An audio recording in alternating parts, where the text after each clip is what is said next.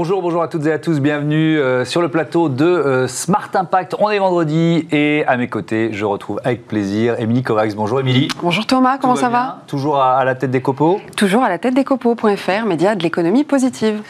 Comme euh, tous les vendredis, euh, c'est le grand entretien et cette semaine, on vous propose euh, de découvrir Frédéric Danhé, auteur, chroniqueur télé et radio, entre autres. Il est notre invité pour parler du livre qu'il a coécrit Ensemble pour mieux se nourrir, enquête sur les projets solidaires et durables pour sortir de la précarité alimentaire. Justement, notre débat portera sur les solutions pour sortir de la précarité alimentaire. On en parlera avec notre invité principal et Boris Tavernier en direct de Lyon le directeur fondateur de VRAC National qui sera avec nous en visio. Enfin, dans euh, Smart Ideas, Gilles Gallo, il va euh, nous présenter sa start-up solarbrother.com. Il l'a confondée, il la dirige. Euh, il propose des solutions solaires innovantes. Vous verrez. Voilà pour les titres. Et comme chaque vendredi, c'est le grand entretien. Tout de suite.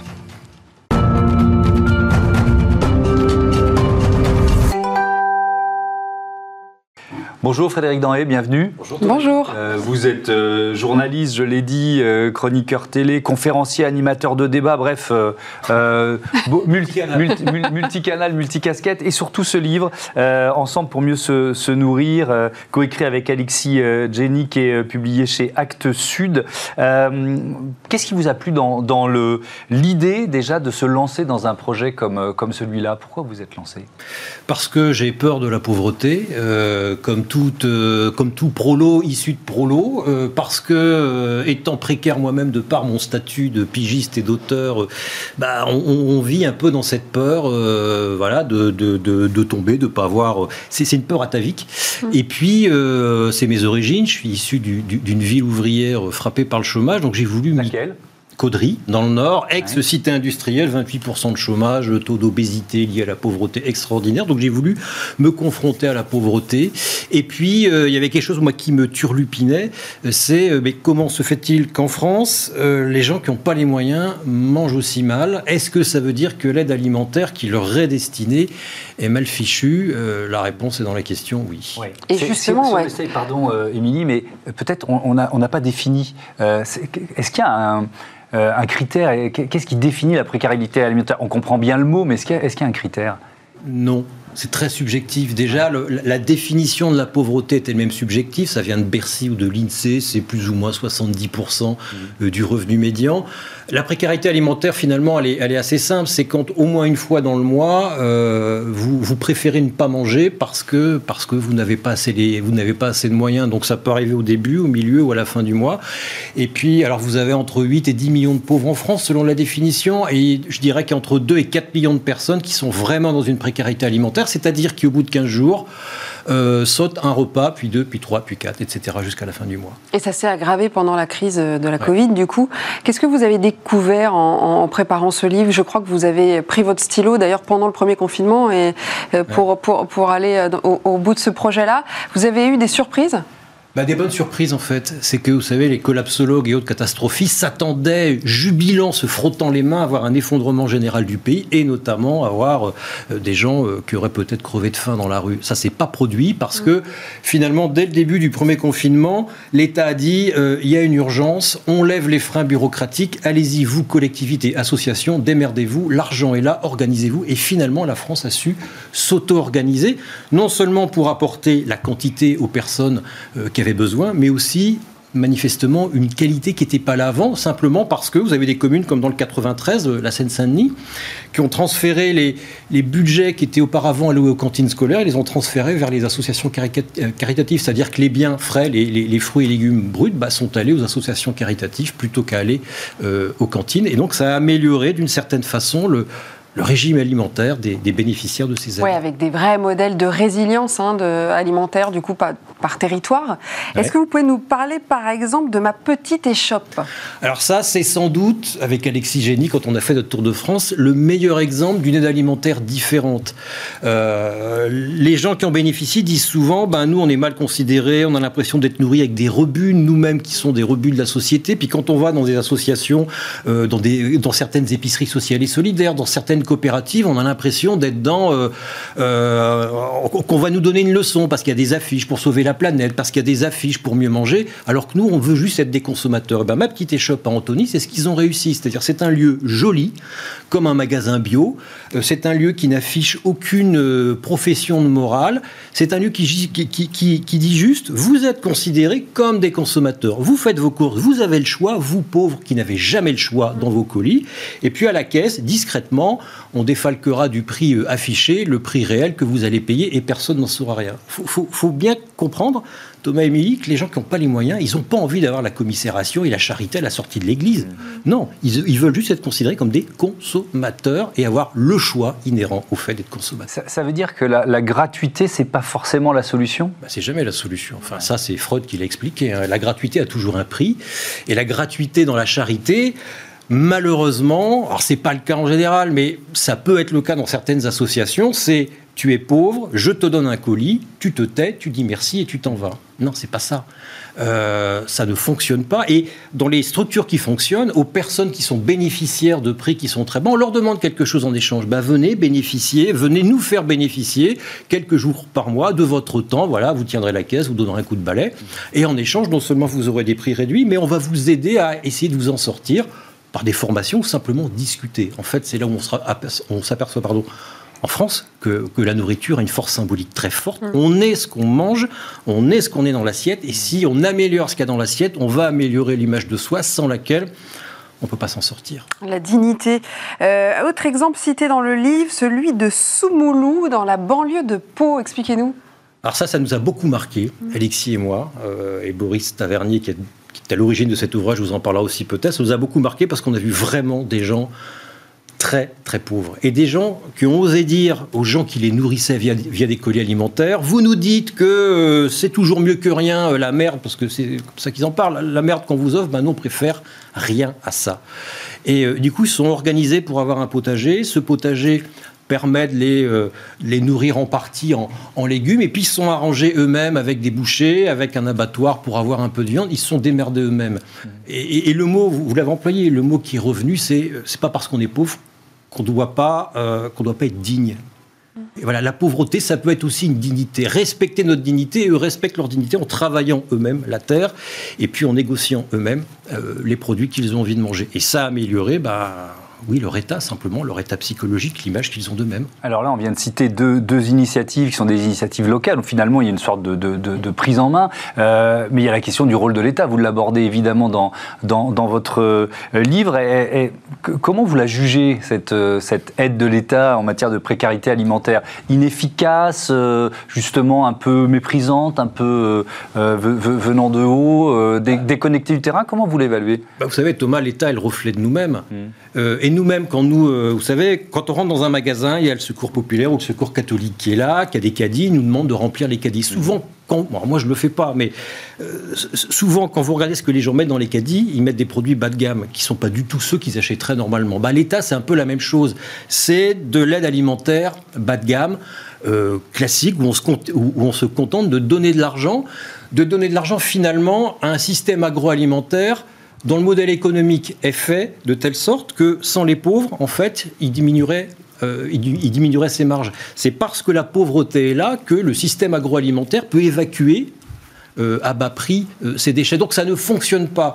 Et ça fonctionne tellement peu que l'État, bien avant la crise sanitaire, avait déjà engagé une réflexion pour réformer tout ça, pour aller vers une augmentation, oui, de cette qualité de l'aide alimentaire visant à sortir les gens de la pauvreté, pas simplement à les nourrir.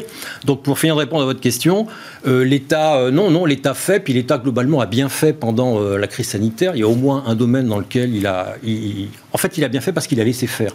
Hum. les gens de terrain. Et le rôle de l'État, ça devrait être ça. On le voit bien, on le voit bien à propos de cette question. C'est on encadre, on fixe des lois, on a de l'argent. Maintenant, c'est à vous, démerdez-vous à l'échelle locale. Euh, pour, bah voilà, pour nourrir les gens simplement de, de façon digne. Donc oui, l'État était plutôt pas mal. Alors vous parlez euh, de solutions aussi hein, dans le livre. Vous, vous, terminez notamment avec cette idée du chèque alimentaire. Est-ce que vous pouvez nous, nous raconter? Alors ça, ça part de l'idée de la sécurité sociale alimentaire qui est fort débattue en ce moment, qui consisterait à donner à chacun de nous, euh, vous comme moi, 150 euros par mois pour manger euh, des meilleurs produits. Bon, ça, j'y crois pas deux secondes. C'est comme le revenu universel. Si vous capez pas les prix de l'immobilier, ça va créer de l'inflation. Ce sera bouffé par l'immobilier. Ce serait pareil là. Un chèque de 150 euros, il serait bouffé par la grande distribution. Mmh. Moi, mon idée, c'est euh, vous avez peu de moyens, on vous donne un chèque, mais le chèque, vous ne pourrez le dépenser que chez un producteur du coin qui travaille d'une bonne façon, en conservation des sols ou en bio par exemple, chez le petit primeur, mais en aucun cas dans l'agroalimentaire, parce que sinon le système euh, le, système ne sera pas, le, système ne pourra jamais être modifié. Un peu comme fonctionnent les monnaies, euh, locales, hein, c'est ça hein. On a une monnaie qu'on peut dépenser que chez certains commerçants de proximité. Exactement. Et le système agricole américain, on ne le dira jamais assez, le système agricole américain ne fonctionne que par le soutien par les prix, ce qui est interdit en Europe, euh, via, via le, le, gouvernement fédéral. C'est 80 milliards de dollars qui sont dépensés par le gouvernement fédéral chaque année dans le système agricole, et 60 milliards de ces 80 milliards c'est des chèques alimentaires mmh. qui sont dans certains États ciblés sur certaines productions. Et c'est ce qui a fait décoller le bio d'ailleurs euh, aux États-Unis. Et on continue de, découvrir d'autres idées, d'autres solutions autour, de la précarité alimentaire avec celui qui, euh, a eu l'idée de ce, livre, euh, Boris Tavernier.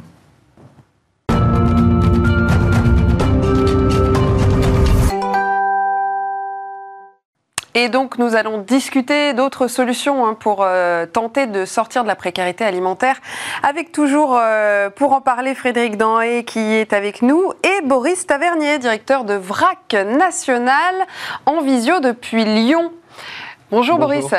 Bonjour. Bonjour tout le monde. Et merci de nous rejoindre euh, pour parler euh, euh, de cet ouvrage dont vous avez eu l'idée. Je rappelle le, titre, hein, Ensemble pour se nourrir, enquête sur les projets solidaires et durables pour sortir de la précarité alimentaire. Alors, comment vous est venue cette idée, Boris Tavernier? Ben, j'ai la chance, à, travers mes, activités, de rencontrer beaucoup de, projets euh, assez inspirants et, euh, j'avais envie euh, qu'ils soient visibles. à la fois parce que c'est des beaux projets, mais surtout avec un double objectif de donner envie aussi aux personnes, quels que soient leurs moyens, quels que soient leurs revenus, de se rassembler, de s'auto-organiser pour, euh, pour se réapproprier sa consommation, et puis aussi avec cette volonté, en tout cas, de, de peser un petit peu dans le débat politique. Et, si ce livre, si ces projets qu'on rend visibles peuvent aider à changer les politiques publiques, ben, ce serait gagné. Quoi. Et, donc, on va parler du vrac national dans, dans un instant, mais euh, c'est un focus français sur un défi qui est planétaire? Oui, on, va déjà essayer d'agir à notre niveau euh, parce qu'on a déjà beaucoup beaucoup à faire euh, en France. Mais effectivement, l'accès à l'alimentation, euh, il est mondial et même dans ce qu'on essaye de faire en France, on dépend aussi, ne serait-ce que de la politique agricole commune européenne. Donc effectivement, c'est vraiment un défi mondial. Alors parlez-nous justement de VRAC National qui, connaît un succès incroyable avec un vrai business model unique. Alors business model, c'est peut-être un, mot un peu, un peu fort. Euh, en tout cas, nous, on a construit VRAC il y a maintenant 8 ans avec euh, cet objectif de lutter contre les inégalités euh, en matière de consommation. Et, on a tout de suite orienté le projet bah, en direction des quartiers populaires, en direction des banlieues, parce que c'est un peu dans, dans ces endroits-là où c'est la double peine. souvent, on n'a pas, même si on a envie de bien consommer, on n'a pas d'offres alimentaires sur le territoire, hormis des discounters, des, grossistes ou des marchés euh, où on ne trouve pas de producteurs. Et même si on a envie de bien consommer, on n'en a pas les moyens. Donc nous, pour lutter contre ça, on développe des groupements d'achat dans ces quartiers pour rendre accessibles les produits bio, les produits locaux euh, aux habitants, en, achetant auprès de producteurs, de paysans au juste prix et en revendant à prix coûtant, donc sans aucune marge, pour vraiment rendre accessibles ces produits.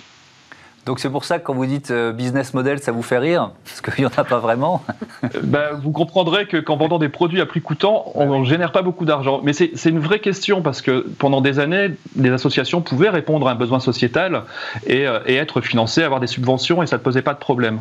Aujourd'hui, on est un petit peu à l'ère de la Startup Nation et les associations doivent continuer de, de répondre à ces besoins tout en générant de l'argent par elles-mêmes. Donc nous, c'est un peu difficile. Et pour moi, l'accès à l'alimentation, c'est un véritable choix politique. Frédéric euh, vous, connaissez euh, Boris Taverny depuis quelques années.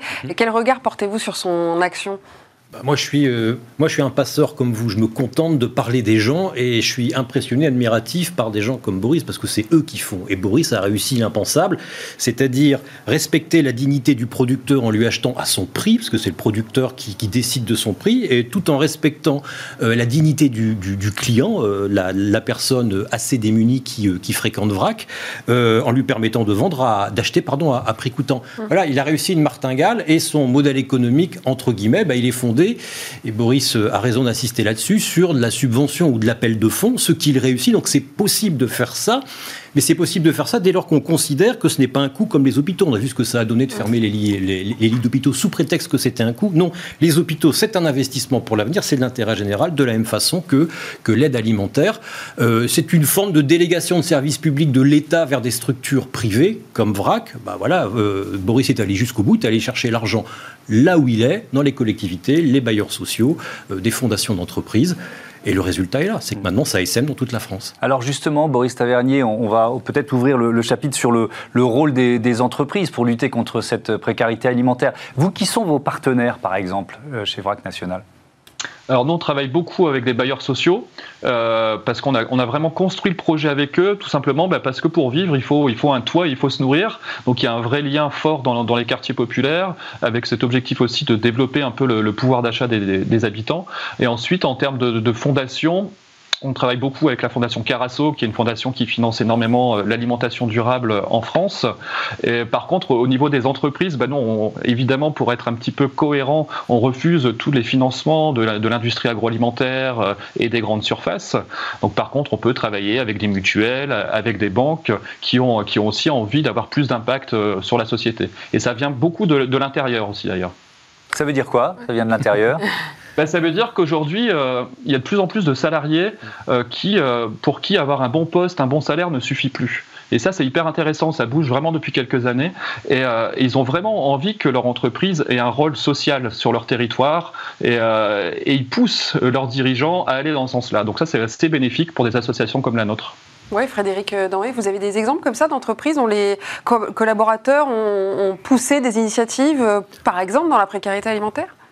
Euh, non, sur la précarité alimentaire, j'ai pas d'exemple, mais euh, sur l'environnement qui est mon domaine, oui, c'est, enfin, c'est général. En fait, c'est le bon côté du greenwashing. Mm. Les entreprises ont fait du greenwashing, mais ils ont oublié que la peinture verte qu'ils mettaient, elle a diffusé. Vous savez, les perturbateurs endocriniens, ça a diffusé dans toute l'entreprise. Aujourd'hui, vous avez des salariés qui disent, bah oui, mais là, faut rendre des comptes maintenant c'était du pipeau. Bah non, ça peut plus être du pipeau. Et ça n'est plus du pipeau. Hum. Et euh, enfin, celle que je connais le mieux, c'est le groupe LVMH. Hum. Et euh, ils sont allés très très loin dans l'intégration des, euh, des contingences environnementales jusqu'à établir une comptabilité financière qui donne une valeur à la nature. Je ferme la parenthèse. Enfin oui, il y en a de plus en plus. Il n'y a pas une entreprise aujourd'hui digne de ce nom qui peut, bah, qui peut dire qu'il n'y a pas de problème d'environnement. Non, non, elles sont toutes dedans. Oui, alors ce qu'on voit quand même dans, dans, le cadre de, de, de, ce débat sur la précarité alimentaire, il y a la situation des étudiants. Euh, et, c'est vrai que là, on a quand même vu, Frédéric Danlé, des entreprises se, mobiliser. Alors, on peut considérer que euh, c'est de l'opportunisme de la part, par exemple, de la grande distribution, mais euh, qui fait des paniers repas avec, à, un coût le, plus faible possible. Même, il communique pour celui qui, met son panier repas. Le, bah, je vous vois faire la moue, mais voilà, ça m'intéresse de savoir ce que vous en pensez de ces initiatives-là. La grande distribution, j'en pense pas grand-chose. Honnêtement, c'est des gens qui raquettent le monde agricole et c'est des gens qui ont besoin des pauvres pour, euh, pour optimiser leur surplus. Hmm. Voilà. Euh, c'est de la donation. En plus, c'est nous qui finançons autant de 60%. Alors, il y a des enseignes qui sont sans doute meilleures que les autres, comme Système U et Intermarché, mais d'autres, il faut une troisième marque pour que le CSA ne dise pas non. bah, Leclerc, en général, qui est, bah, voilà, qui est pas bien aimé du monde paysan. Donc, hmm. tout ça, c'est de l'opportunisme. évidemment que ça aide. Mais si on en est à nourrir les étudiants, enfin c'est quand même dramatique qu'en France, euh, des étudiants euh, bouffent pas. C'est, enfin c'est, pas possible. Et c'est quand même dramatique que ce soit la grande distribution, certaines anciennes de la grande distribution qui les nourrissent avec de la merde, parce que c'est de la merde, c'est tout. C'est des produits bas de gamme, c'est des produits transformés, c'est des produits sans équilibre alimentaire, c'est honteux. Hum. C'est honteux, mais Boris pourrait vous en parler. Oui, Boris Tavernier, mais, moi j'avais une question aussi sur le profil euh, des gens que vous voyez, c'est ce que vous voyez évoluer et voir de plus en plus de jeunes notamment. Chez VRAC Oui, oui, bah, International On, avait un- on a créé VRAC Université euh, il y a deux ans parce qu'effectivement euh, il y a eu euh, un drame à Lyon. un étudiant s'est immolé par le feu devant le Crous en, en 2019. Ça nous a vraiment choqué et, euh, et on a créé dans la foulée et d'ailleurs avec une entreprise, c'est avec la BNP. On pourrait se dire qu'ils sont très très éloignés de ces questions et, euh, et eux avaient fait aussi ce constat de la précarité alimentaire et la précarité dans le logement des étudiants et ils m'ont demandé qu'est-ce que qu'est-ce qu'on peut faire, qu'est-ce que tu peux faire. Donc j'ai j'ai fait un petit pas de côté, j'ai euh, modélisé VRAC euh, et on l'a transformé pour qu'il soit, euh, accessible sur les campus universitaires et tous les jours on a plus de demandes. Donc nous on fait le même fonctionnement, hein. ils deviennent adhérents, ils choisissent les produits, ils les payent à prix coûtant, mais c'est à la fois une précarité économique mais aussi une grande solitude. Ils viennent aussi beaucoup sur les groupements pour, pour pouvoir rencontrer des gens. Quoi. Je voudrais revenir sur l'aspect euh, euh, durable euh, de, la démarche. hein. C'est aussi dans le titre de votre livre, Frédéric euh, Boris Tavernier, c'est un défi. comment je peux dire ça? Ça complique le défi d'aller chercher des produits qui sont de bonne qualité, qui sont bio et qui font la promotion de l'agriculture durable? Non, non, parce que euh, ça aurait pas fonctionné si, c'était d'autres produits, en fait, tout simplement. Euh, les, gens qu'on rencontre aujourd'hui, euh, dans les, habitants des, quartiers populaires qui, qui sont adhérents de VRAC, ils sont juste considérés. Ils sont des consommateurs comme tout le monde. Ils ont enfin le choix de leur consommation et surtout, ils peuvent agir euh, sur ces questions environnementales. Euh, ils auront le sentiment qu'en consommant des produits issus de l'agriculture biologique, qu'en consommant des produits euh, en vrac, ils agissent non seulement pour le bien d'un paysan, pour le bien de l'environnement, et puis, et puis pour leur santé et celle de leurs enfants. Donc, Oui, moi j'avais une question sur les, les producteurs, quelles sont les relations que vous avez avec eux du coup? Alors c'est des relations très très proches parce qu'il y a un vrai enjeu de reconnecter le consommateur à, qui le nourrit. Donc nous on organise beaucoup euh, de, visites à, à la ferme, de visites de nos producteurs où on va passer euh, une journée avec nos adhérents chez le producteur de fromage de chèvre, chez le chez le moulin, euh, chez le meunier pardon, parce qu'on ne sait plus aujourd'hui comment les choses sont fabriquées. On est complètement déconnecté de, ça et on a besoin de retrouver la confiance. Au-delà du bio, du local, du durable, c'est retrouver vraiment la confiance en qui euh, en qui euh, nous nourrit. Et, et ça c'est toujours des moments qui sont qui sont vraiment très très très. Voilà. Et les paysans eux-mêmes ont, ont cette volonté de nourrir des personnes qui n'ont pas les moyens de s'acheter leurs produits. Ça, c'est aussi intéressant. Aujourd'hui, j'ai pas mal de personnes, de fournisseurs, de grossistes, euh, qui vont m'appeler. Nous aussi, on veut que nos produits soient accessibles à notre public et pas uniquement dans des magasins bio spécialisés euh, pour des personnes qui ont les moyens. Et avec effectivement des prix qui sont euh, Mmh. euh, trop élevés. Merci beaucoup. Merci, Merci. Frédéric Danhé. Merci. Boris Tavernier. Je rappelle le titre Merci. de votre livre, euh, Frédéric, Ensemble pour mieux se nourrir, enquête sur les projets solidaires et durables euh, pour sortir de la précarité euh, alimentaire, publié chez Actes Sud. À bientôt. Merci. À bientôt. À bientôt. Tout de suite, c'est Smart Ideas. Smart Ideas avec BNP Paribas. Découvrez des entreprises à impact positif.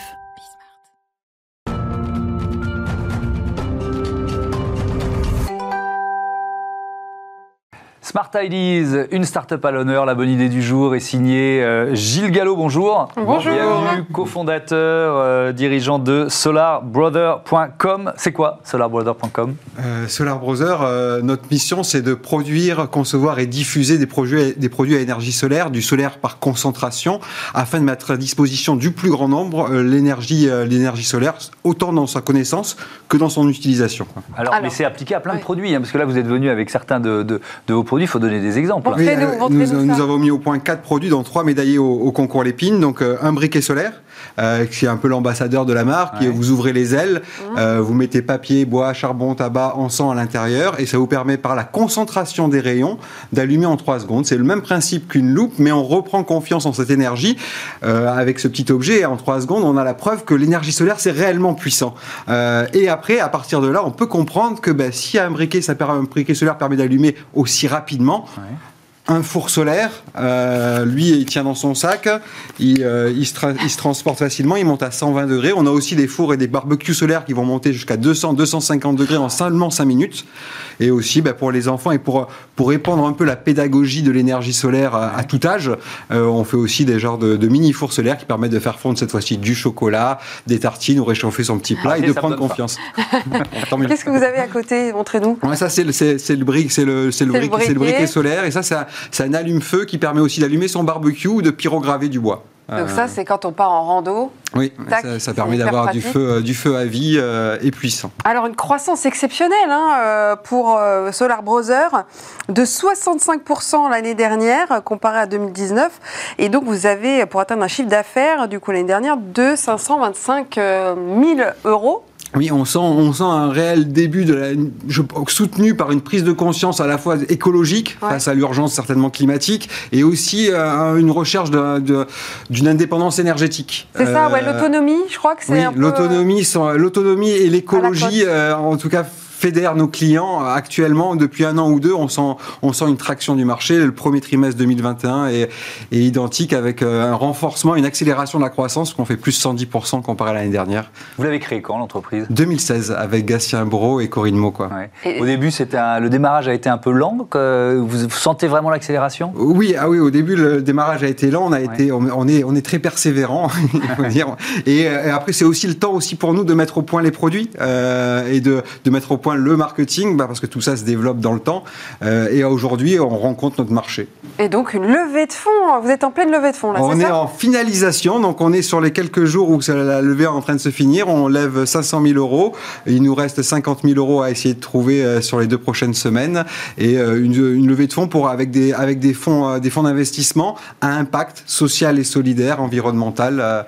Euh, pour, pour se développer et cette fois-ci aller vers l'international. Alors Parce que justement, c'était la question. Pour, pour faire quoi? Cet argent, il va vous servir à quoi? À embaucher À vous développer à l'international? Aujourd'hui, 80% du chiffre d'affaires et de la croissance vous- que, que je vous ai expliqué se réalise en France. Ouais. Euh, et l'objectif, puisqu'on est la seule marque positionnée sur ce, sur ce cœur de produit, c'est d'aller à l'international, à l'export, euh, que ce soit sur les marchés outdoor, green, euh, conquérir euh, la planète pour l'ensoleiller. C'est compliqué à mettre au point parce que vous nous expliquez ça, on se dit bah oui, pourquoi on n'y a pas pensé plus tôt, c'est tout simple. Mais il y, y a quand même de la recherche, du développement, ça a été compliqué. il y a de la recherche et développement, il y a des brevets, mais la conception, ça reste quand même du, ça- le, so- le solaire reste une énergie euh, facile à, à maîtriser. Après, nous, où notre point fort est de le mettre à portée de tous par des objets euh, simples, euh, ludiques, tout en restant performants. On donne tous nos plans. Euh, en open source euh, sur internet. Donc ils sont ils sont disponibles gratuitement. Vous pouvez reprendre ces objets et vous les fabriquer vous-même. Le but pour nous c'est de réellement diffuser. Et ça vous montre aussi que la conception en elle-même et la fabrication peut être aisée. Bien sûr pour, pour se construire ce four là nous on le commercialise au prix de 79 euros. Euh, vous allez si vous prenez les plans vous allez mettre 2 à 3 heures chez vous à vous le à vous, à vous le fabriquer. Vous obtiendrez quasiment la même puissance que celui-ci à 80% euh, de puissance mais il va fonctionner Il y avait des matériaux qui sont euh, alors nous on fournit aussi des matériaux à cette fois-ci si vous nous achetez les sains, ma- responsables, pas de métaux rares, faciles à ah, nous, recycler. on, nous, on produit en France euh, et euh, ben, là, il y a que du miroir, euh, du, du carton, des matériaux recyclés, euh, recyclables, upcyclés. On essaie en tout cas d'avoir de minimiser notre impact carbone euh, avec des produits et, et nos produits sont à vie. Donc de principe, notre empreinte, elle se, elle se dilue sur la totalité de la vie du produit qui sont, euh, qui sont à vie. Merci beaucoup. Merci Bravo beaucoup. Gilles Gallo. Bon vent à solarbrother.com. Voilà, c'est la fin de cette C'est passé euh, vite, émission. Thomas, Bah hein. oui, mais c'est bon signe. hein. C'est bon signe. On se retrouve euh, vendredi prochain, Émilie. Et moi, je vous dis. euh, Avec plaisir, à Thomas. demain euh, pour Smart Future, évidemment, l'émission des entreprises qui euh, innovent. Voilà, merci à toutes les équipes de Bismart, la chaîne des La- audacieux. des audacieuses et des également. audacieux. Salut.